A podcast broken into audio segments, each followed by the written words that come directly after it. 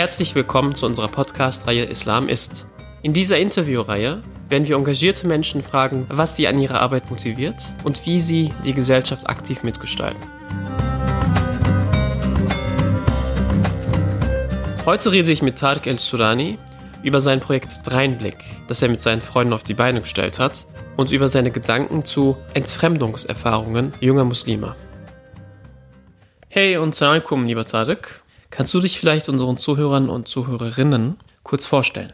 Klar, also Tarek El-Surani, mein Name. Ich bin äh, 29 Jahre alt, lebe derzeit in Berlin, vor zwei Jahren nach Berlin gezogen, aus Leipzig, habe in Leipzig Arabistik und Germanistik studiert, dann zwei Jahre an der Uni gearbeitet, zweieinhalb Jahre und äh, in der Erwachsenenbildung als Referent und dann bin ich nach Berlin gezogen und habe hier mein islamwissenschaftliches Studium begonnen an der Freien Universität zu Berlin. Bin jetzt derzeit im letzten Semester, muss noch meine Masterarbeit schreiben und engagiere mich nebenbei im muslimischen Feld, könnte man sagen. Ihr habt ja ein interessantes Projekt, das nennt ihr Dreinblick.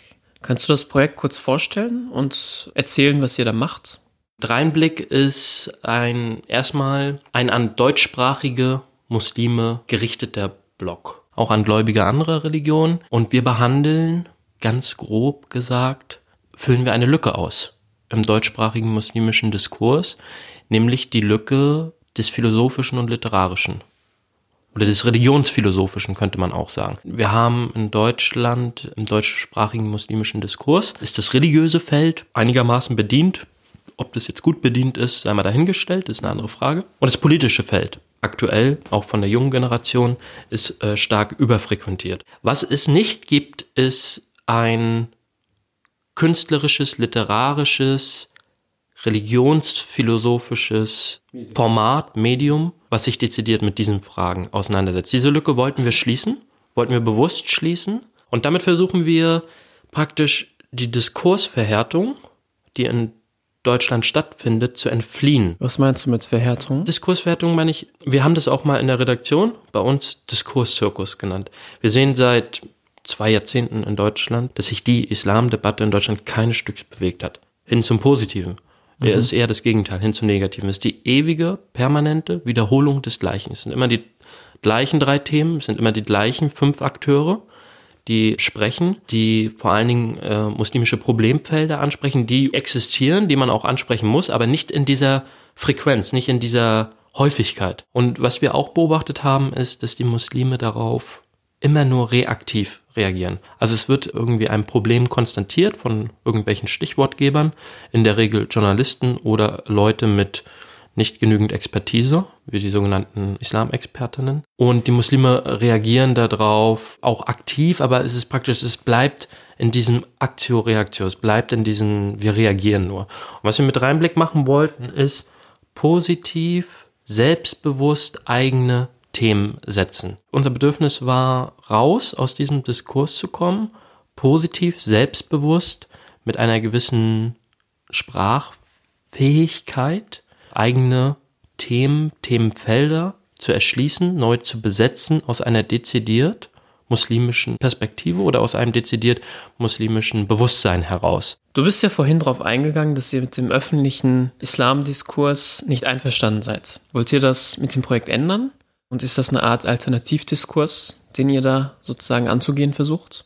Im Grunde genommen ist es das. Also im Grunde genommen sitzen wir da und schütteln mit dem Kopf über das, was draußen über uns gesagt wird und fangen an, vor allen Dingen selbstbewusst mit einer Sprachfähigwerdung eigene Themen zu setzen und die ganz selbstbewusst nach draußen mhm. zu bringen. Und mhm. ich würde sagen, das kann man sicherlich als Alternativdiskurs sehen. Wir haben bestimmt Zuhörer und Zuhörerinnen in jungen Jahren, die sich entfremdet fühlen von der deutschen Mehrheitsgesellschaft. Was würdest du ganz persönlich empfehlen, um ein Zugehörigkeitsgefühl zu entwickeln oder ein Zugehörigkeitsgefühl zu haben mit dem Umfeld, in dem man lebt? Zugehörigkeit, da hängen halt zwei Leute dran. Da, mhm. da, da, da bin ich auf der einen Seite, der irgendwie gerne dazugehören möchte, aber sich zum Beispiel entfremdet fühlt, als mit einem arabischen Background, mit einem türkischen Background, wie auch immer.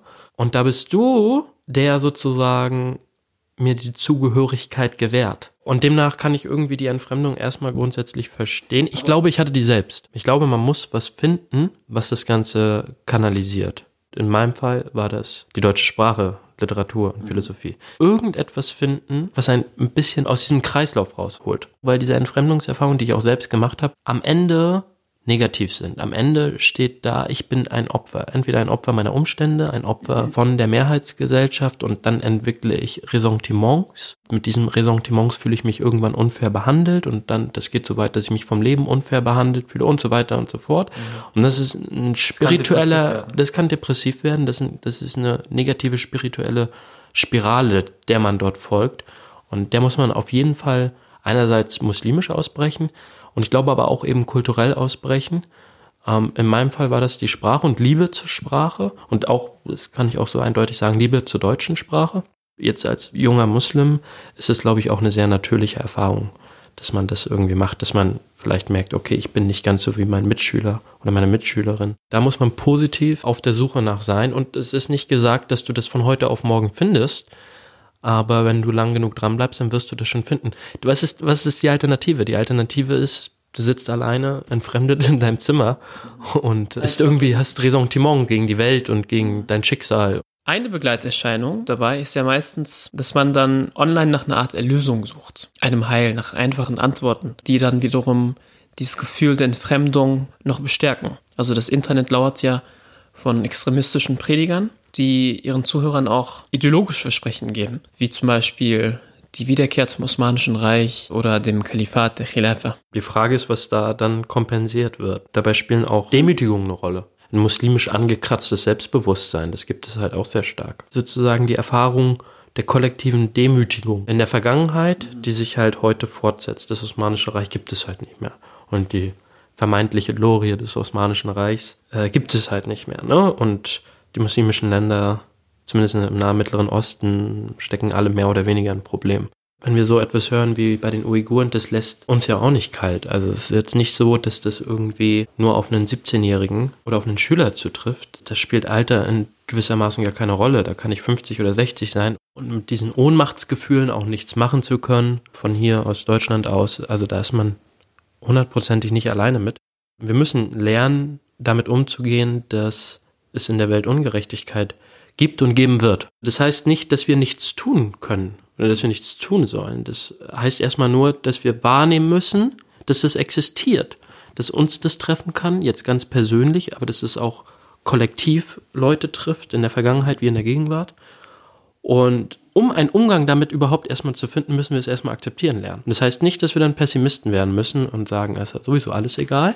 Wir können immer noch dann aktiv in die Welt hinausgehen und auch vielleicht aus einer gläubigen Perspektive heraus zu versuchen. Siehst du eine Art Gefahr mit utopischen ideologischen Versprechen? Hat es für eine große Gefahr, diese Versprechen. Diese Versprechen einer perfekten, harmonievollen Gesellschaft und Gemeinschaft wurden im 20. Jahrhundert durch diverse Ideologien gegeben und sind brachial gescheitert. Und diese innerweltlichen Versprechen auf eine permanente Glückseligkeit, äh, auf ein Paradies auf Erden, die gehen, glaube ich, immer schief. Und diese Des das ist ein Stück weit eine religiöse, würde ich sagen, eine religiöse Desillusionierung, dass man sagt, als religiöse, nein, auch Gott hat uns gesagt, es wird Leid und Böses in dieser Welt geben. Unsere Aufgabe ist, sich dagegen zu stellen, ein Stück weit, aber es wird existieren.